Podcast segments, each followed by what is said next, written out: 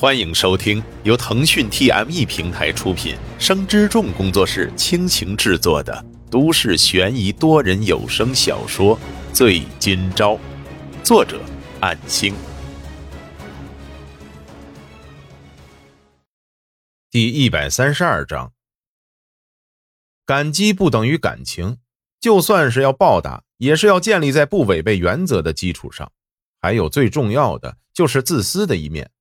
沈金钊自认已经把贯彻的原则都明确地向君卓和易悠悠表明了自己的态度，尽管愧疚是存在的，但是也总比双方深陷其中的最后再切断来得好。而且也深刻地明白，无论是君卓还是易悠悠，对自己倾注感情的原因是姐姐沈明月，无法理解他们之间曾经存在过何等复杂的情感。但是我就是我，我是沈金钊。哪怕受过你们的恩惠，也不会扭曲自己的想法去迎合。他将日常家务做完之后，立即到迪亚波罗报道。这周是下午两点到晚上十点的轮班。易悠悠不在酒店的时候，也算是难得的平静生活。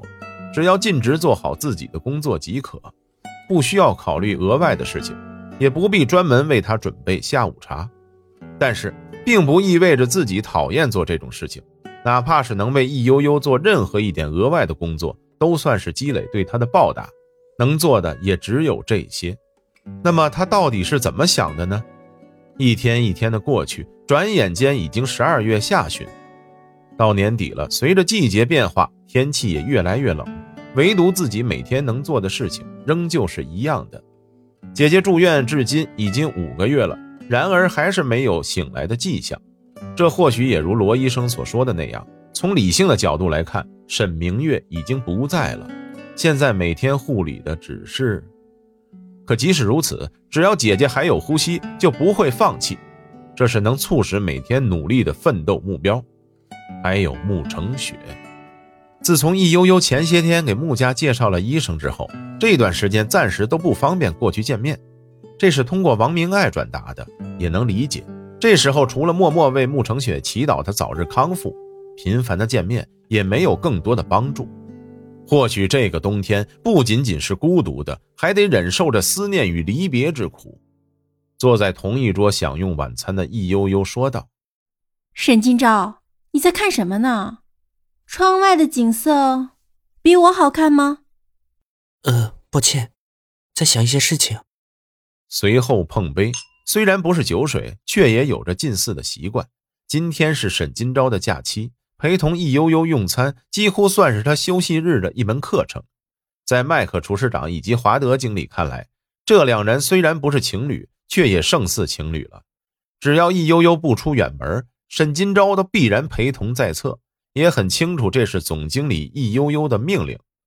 自从月中易悠悠回到酒店之后，除了下午茶的时光。正餐就不怎么在个人用餐室里进食了，而是特地来到酒店的餐厅里面，每天都换上不同品味的靓丽服饰，如同在酒店里的一个活招牌，也吸引了不少单身男士，无不主动邀请他一同用餐。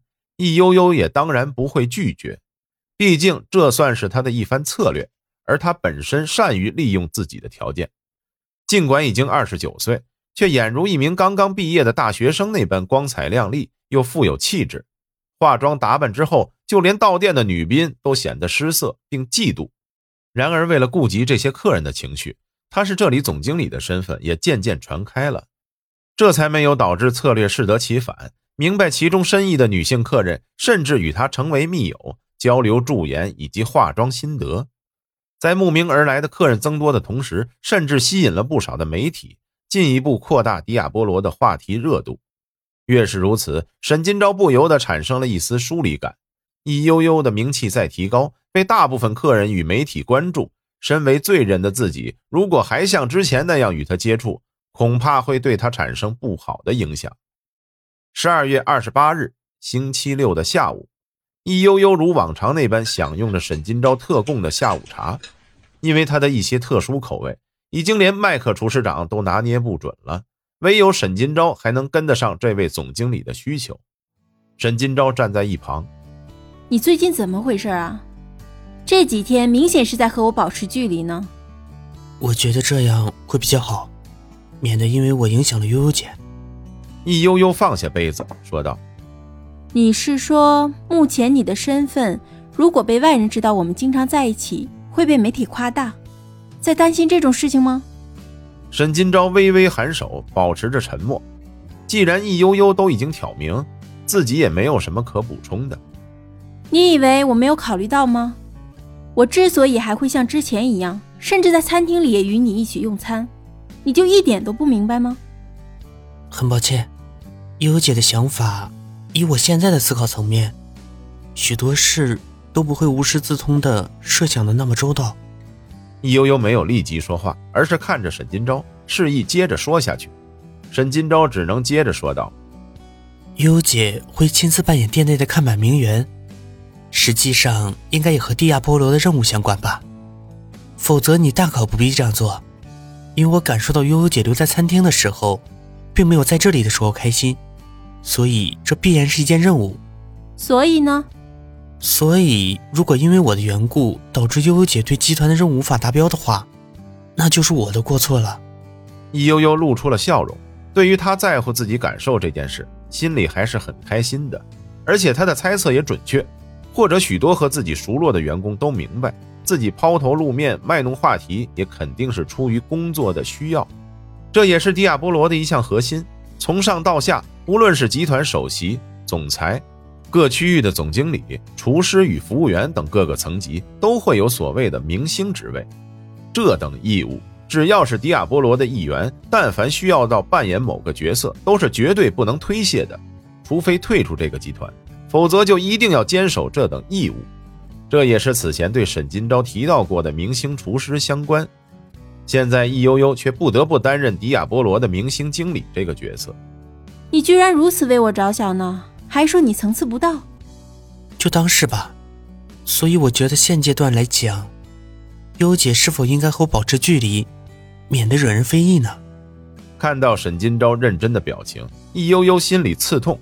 他确实看到了理性的一面，然而却忽略了感性的一面。易悠悠笑着说道：“我会考虑的。所以你现在可以坐下来了吧？”本章播讲完毕，感谢您的收听。若您喜欢，就请动动手指分享和订阅吧，谢谢。